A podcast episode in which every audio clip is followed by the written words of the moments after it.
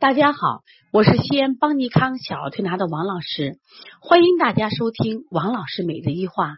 今天分享的主题是偏偏的线粒肿为什么割了又长回来了？偏偏是我们山西临汾来了一个小宝宝，是由姥姥姥爷亲自带到西安来调理呢。这个孩子呢，因为反复患线粒肿，已经到北京儿童医院做过手术，但是最近。又有复发的迹象，而且当时做医做手术的大夫也说，你这个孩子呢，这个眼皮里面有无数个线粒肿，也就是说，医生只能解决大的线粒肿，但是小的线粒肿如果控制不好的话，它还会继续生长，这也就意味着这个孩子要不断的去做手术，家长特别苦恼，有什么方法让孩子的线粒肿不再长呢？提到线粒肿。我想在这里分享一下线粒肿和麦粒肿的区别。麦粒肿就是我们在小时候啊，眼睛上老长个包，我们称之为针眼，这是肿大的，你去摸它啊，它是有脓，那么孩子有痛的感觉。一般做麦粒肿，这个特别好处理。我们在临床中啊，用一些清热的手法，基本上一到三天，如果加上点刺的话，基本一天就好了。但是线粒肿虽然跟麦粒肿只差一个字，但是完全两种两种不同的病。线粒肿呢，它是一般是长的是肉芽，我们称之为痰糊。那么它的推拿方法呢，一般我们用清热化痰散结的方法，时间会很长。我们调的快的一个疗程，有的孩子调两三个疗程才能调好。而且线粒肿真的是反反复复，有的孩子左眼好了，右眼长；上眼皮好了，下眼皮长。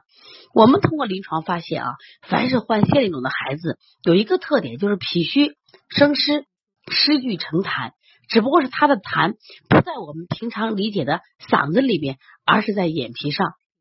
首先要杜绝了肥甘厚腻的食物，可是这个小天天呢，据姥姥讲，我们就不爱喝牛奶，只是鸡蛋每天吃一个。另外呢，甜食都控制，那这个孩子为什么会长腺粒肿呢？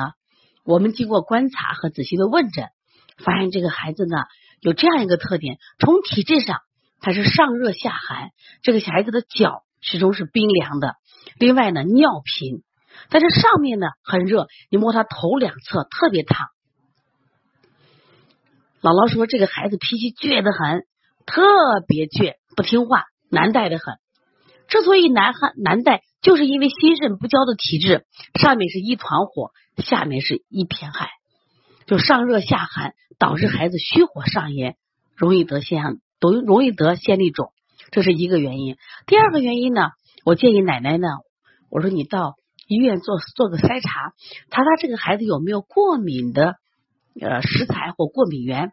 奶奶说过敏我们有呀，但是呢。我们食物不耐受没有查过，我说你查一查。食物不耐受呢，是我们临床中发现啊，有些孩子经常有一些食物吃起来没有问题，但是呢会导致他疾病。今天奶奶把检查单子拿过来，我们真的大吃一惊。这个孩子的鸡蛋严重不耐受，关键是小麦也是严重不耐受。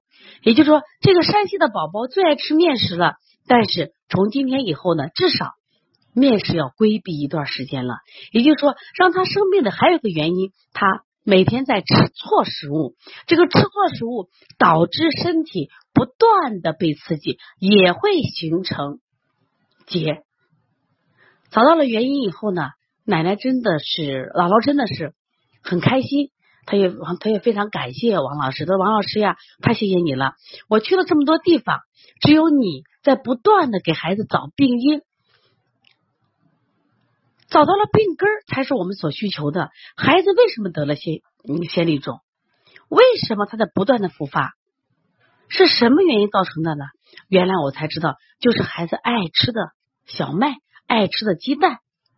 那么另外呢，孩子心肾不交的体质也导致孩子虚火上炎。找到了病根儿，病就好治了。这也是邦尼康一直提倡的理念。治疗疾病不要着急，也不重要。关键是一定要找到得病的根源，这也就是我们经常讲的探索疾病背后的真相，远比治病更重要。所以每当来一个孩子的时候，我们真的不是急着先去给孩子治病，我们往往都是反复的问诊、问诊、仔细的辩证，这也形成了邦尼康独有的辩证特色。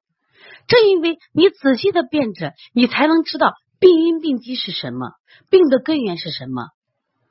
虽然治病需要疗程，但是如果你不知道他得病的真正根源，往往治标不治本。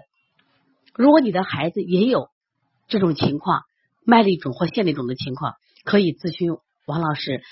王老师的微信是幺八零九二五四八八二九。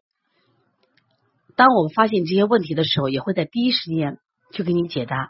也希望大家来关注邦尼康的小儿推拿基础班，关注小儿推拿辩证提升班，这是我们专门为同行或者是中医爱好者开设的一个课程。我们还有开店的创业班。小儿推拿临床跟诊班、小儿推拿讲师班，也希望大家不断的关注邦尼康，学习正确的育儿理念，在我们正确的保健知识和医学常识下，呵护我们的宝宝，让我们的孩子不再被过度治疗。